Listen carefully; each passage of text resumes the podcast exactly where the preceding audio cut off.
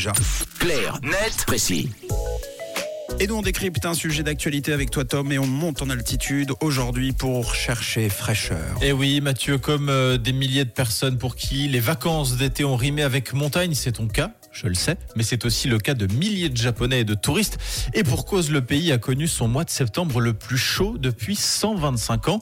Le mois dernier, la température moyenne sur l'archipel a dépassé les normales de saison de 2,6 degrés.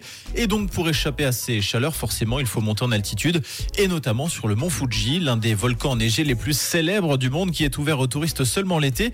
Mais le revers de la médaille, c'est que cette montagne est victime de son succès. Le problème ne date pas d'aujourd'hui. Il s'est en revanche considérablement accru depuis que le volcan a été inscrit au patrimoine mondial de l'humanité par l'UNESCO. C'était il y a 10 ans. La popularité du site a littéralement explosé. C'est simple. Le nombre de touristes a plus que doublé depuis 2012. Pour avoir un ordre d'idée, durant l'été 2019, 5,1 millions de visiteurs ont emprunté les sentiers du mont Fuji. C'est énorme. Oui, quand même. Avec euh, quelles conséquences du coup? Avec des conséquences écologiques déjà, car qui mm. dit millions de visiteurs dit également d'innombrables déchets laissés en route, des saletés qui sont en plus souvent nettoyées au moyen d'un générateur d'eau qui fonctionne au diesel donc je vous laisse imaginer les conséquences sur l'environnement. c'est clair. Et puis cette surfréquentation implique également de vrais problèmes de sécurité, je crois. Oui, car les sentiers se transforment en vraies marées humaines, ce qui en plus de rendre la progression difficile pour les randonneurs, a tendance à fragiliser la voie pour monter au sommet.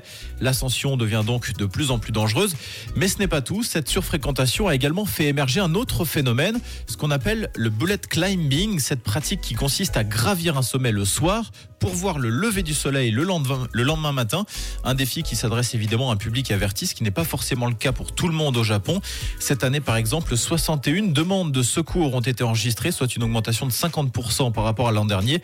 La plupart des visiteurs étant mal équipés, souffrant d'hypothermie ou encore du mal des montagnes.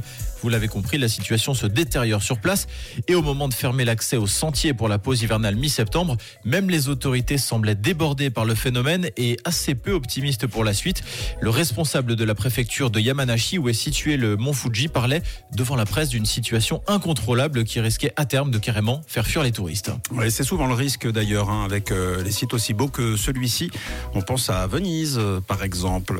Merci en tout cas pour le voyage Tom. Euh, on te retrouve demain pour un nouveau clarnet précis ou alors sinon dans moins de deux heures en podcast sur rouge.ch. La suite de la balade est musicale avec Ria Bina SH. C'est Rock My Body sur rouge.